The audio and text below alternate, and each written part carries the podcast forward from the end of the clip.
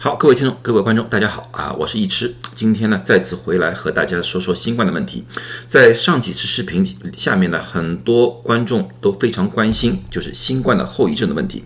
其实新冠的后遗症，我在几个月之前已经做过这个类型的视频啊。当时呢，我只是做了一个简单的介绍，告诉大家那个新冠后遗症到底是怎么一回事情。但是呢，现在最近我知道。有一些在中文媒体里面，特别中文自媒体里面，有一些长篇大论说新冠的后遗症的比例是非常厉害的，甚至有些说到是一半的人会有新冠的后遗症。那么呢，今天我就以为这件事情重新做了一个新冠后遗症的一个总结，甚至包括了一些治疗的方案，希望呢对于大家有所帮助。今天呢，我尽量说的快一点，因为我这里会引用非常多的临床报告啊。我希望在这些里面呢，大家可以看到关于新冠后遗症的一些蛛丝马迹，对大家以后的对于治疗或者预防新冠也可以起到一些帮助。好，呃，那么第一个我说了。为什么有些报告说是有百分之五十，有些报告说是百分之三十，有些我看到一个中文报告基本上说到百分之七十啊？那个为什么会有差异？因为新冠后遗症的定义在各个地方是有不同的。这里我就举两个例子。第一个例子，这个是美国的 CDC 的定义。美国 CDC 的定义就是，如果这个人感染了新冠。他的症状，任何一个症状持续四个星期，也就是一个月以上，它就属于后遗症。但是世界卫生组织的定义是不一样的。世界卫生组织的定义是超过两个月才定义为后遗症。外面基本上很多的临床报告都是以两个月为基础的。啊，当然有些是以四呃 CDC 为基础，把它作为一个月啊，所以说在这个报告里面，这个百分比会有差异啊。另外也要看他们调查的针对人群是不是有区别，因为后遗症它取决于新冠感染的严重程度，新冠的重症和轻症，它的后遗症的程度是不一样的。还有就是他新冠后遗症所注重的症状也有关系，因为不同的症状，它的后遗症的时间是不一样的。举个例子说，如果是发烧为例的话，发烧其实是最快会治好的一个一个症状来的，往往不在后遗症范围之内。但是人的疲倦会持续很长时间，这个不管是心理上还是生理上的疲倦，这个可以持续很多月。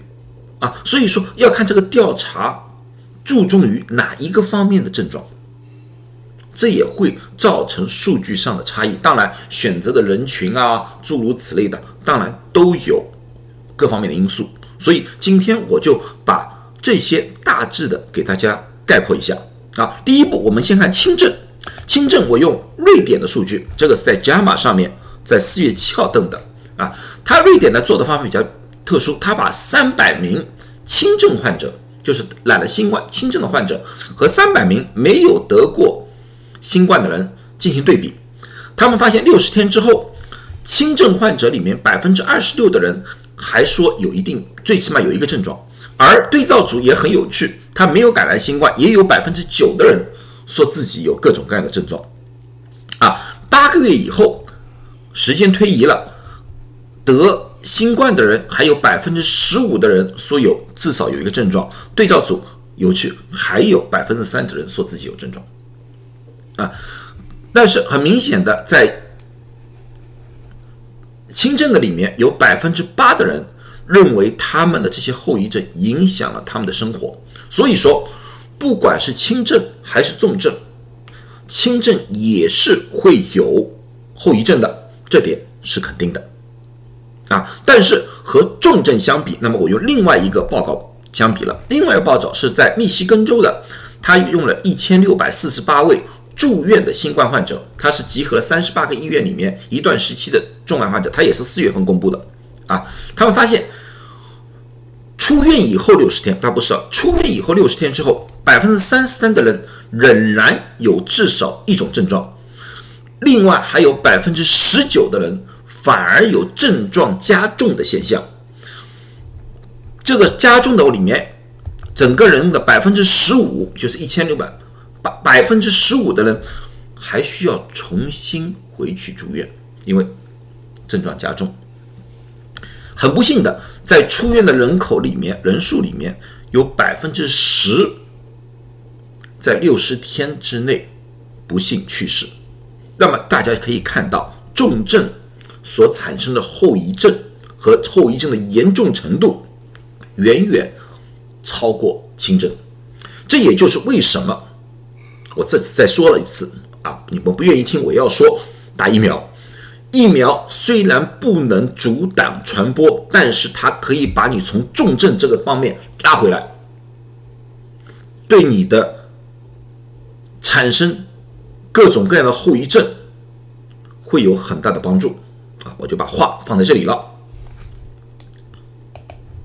那么后遗症，我刚才说不同的症状会有不同的时间，从各方面的研究报告里面统计里面，我大致做了一个。时间的规范啊，也有些还是我自己的临床经验，就是有些患者过来告诉我的。基本上来说的话，疲倦持续的时间最长，三个月甚至于以上。而呼吸道的，像呼吸困难啊、胸闷、咳嗽，往往是持续两个月左右。嗅觉、味觉丧失，大致是一到一个半月就自己会好。啊，当然了，还有一些其他的，举个例子说，像呃无法集中精神啊，诸如此类的也有。这个呢，就因人而异，变化度很大。我看他的一般的情况是一个月到两个半月，基本上都有，都有。但是很多这些总归会有一些个例啊，总会有一些个例会出了时间很长，大部分会在三个月左右，基本上会好。啊，会好，但是还是像我刚才说的轻症，还有百分之十几的人可能会时间更加长一点。最主要是看是哪个症状。大家最关心的是嗅觉丧失啊，或者味觉丧失。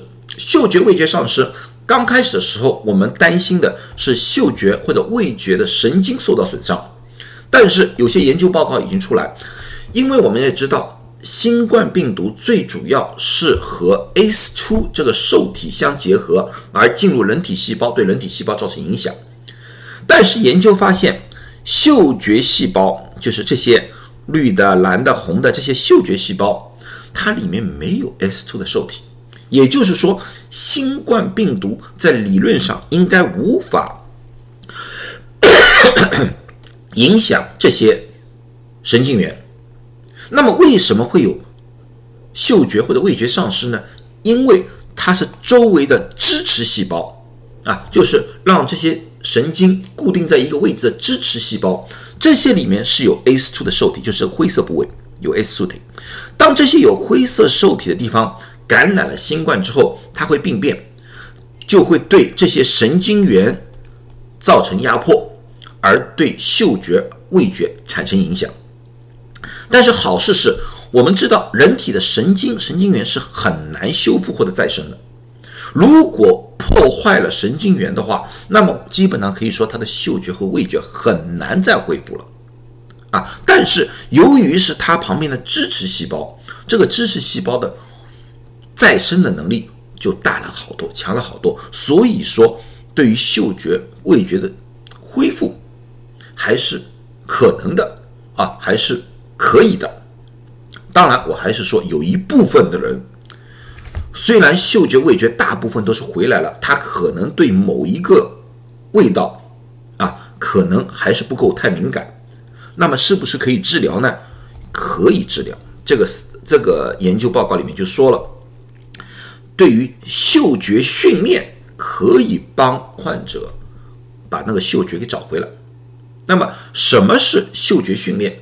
其实嗅觉训练就是让患者去不断的刺激各种各样的味道，啊，这里我只是简单，因为我不是这方面的专家，我不敢告诉大家自己应该怎么练啊，很多时候是家里可以练的，但是你需要在专业人士指导之下。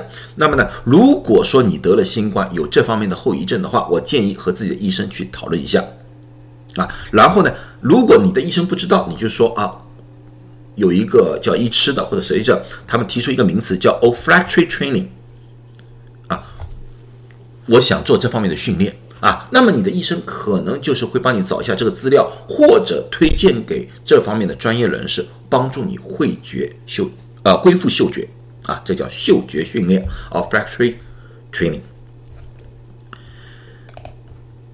那么有些人说，刚才我就说了嘛，疫苗可以把你从重症拖到轻症啊。那么有些人问我，那么你说打了疫苗之后，如果有突破案例，是不是仍然会有后遗症？仍然会有，啊，这点我从来不避讳，该有的我一定会告诉你，一定有，啊，这个是在以色列的报告，以色列的调查了一千四百九十七位疫苗注射者，这个是个医护人员啊，是医护人员，他发现，在他们调查当中有三十九个人被感染了，基本上都是轻症和无症状者，啊，这是这是他们的调查的最主要的原因，是看那个症状的严重程度和有多少人被感染。啊，但是他在报告里面也提到了一句，在这个三十九人里面有七个人。在六个星期以后，记住是六个星期，就是不是两个月，是六个星期，还是有症状啊，也就是百分之十九。那么大家看看，这个百分之十九和第一个瑞典的轻症相比，百分之二十六相比低了，和重症的百分之三十三有症状，加上百分之十九症状更加加重，这个是好了很多很多了。所以说，在我们现在的。医学的广泛认为，打了疫苗之后，患者绝大多数的可能性只是轻症和无症状者，而且对于后遗症是有一定的保护作用的。啊，后遗症的症状要么就比较轻，要么就没有。这是医学界现在的认认可。啊啊，好，那么。对于这些后遗症的不同的类型、不同的人群，我做介介绍。那么呢，最后呢，我对一件事情我要再做一次澄清，因为那盘中中文里面呢，最主要谈到了一个肺纤维化。为什么大家非常关心肺纤维化？因为肺纤维化在非典时期，很多患者到后来都是肺纤呃肺纤维化啊。现在呢，他这篇文章呢也在说啊，得了新冠之后会有很高的肺纤维化的现象啊。是不是这个样子？什么是肺纤维化？肺纤维化其实就是肺泡或者肺壁的一个伤疤。当你肺部受了损伤之后，它的它有痊愈之后，这个部位就留了一个疤痕，就像我们人手上如果被狠狠地划了一刀之后，会有个结疤啊，这个就是纤维化，肺部的纤维化啊。印度它在七月份的时候公布了一个报告。这个报告里面，他就针对了肺纤维化、新冠之后的肺纤维化中心的一个总总结。他的总结下来是：重症病房里面的老人，特别是插管之后，才比较有可能形成肺纤维化，而不是那些轻症或者说任何没有肺部感染情况之下会形成肺纤维化。这是他们得出来的结论。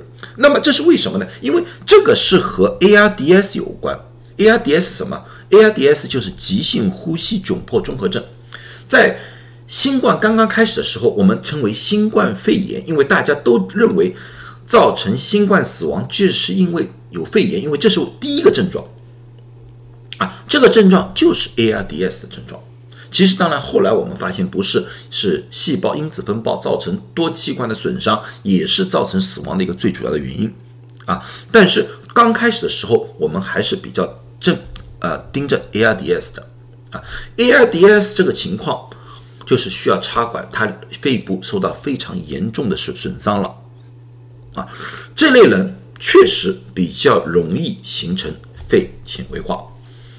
所以说，如果说你能把所有的新冠症状压迫在一种轻症上面的话，那个肺纤维化的概率是非常非常低的。当然，每个人的情况不一样，我也不想说的把什么话说死了。那么我们自己应该怎么样做？肺纤维化是无法治愈的啊，没有办法治愈的，因为这是个伤疤来的。但是可以通过一些药物治疗方法去增加你的肺部的呃吸氧量，有一些药物的啊。所以说，如果说你的后遗症是咳嗽，一直咳嗽，呼吸困难的话，那么你可以让自己的肺科医生检查一下，看看是不是肺纤维化，让专业人士去判断。我觉得这个比例应该是非常非常低的。如果是轻症的话，这同时又说明了一点，刚才我就说了，打疫苗把自己如果感染之后的症状都变成轻症，那么不但可以防止重症和死亡，另外对你产生后遗症的概率也会大大的减少。好了，那么今天我就说到这里啊，希望大家都健康。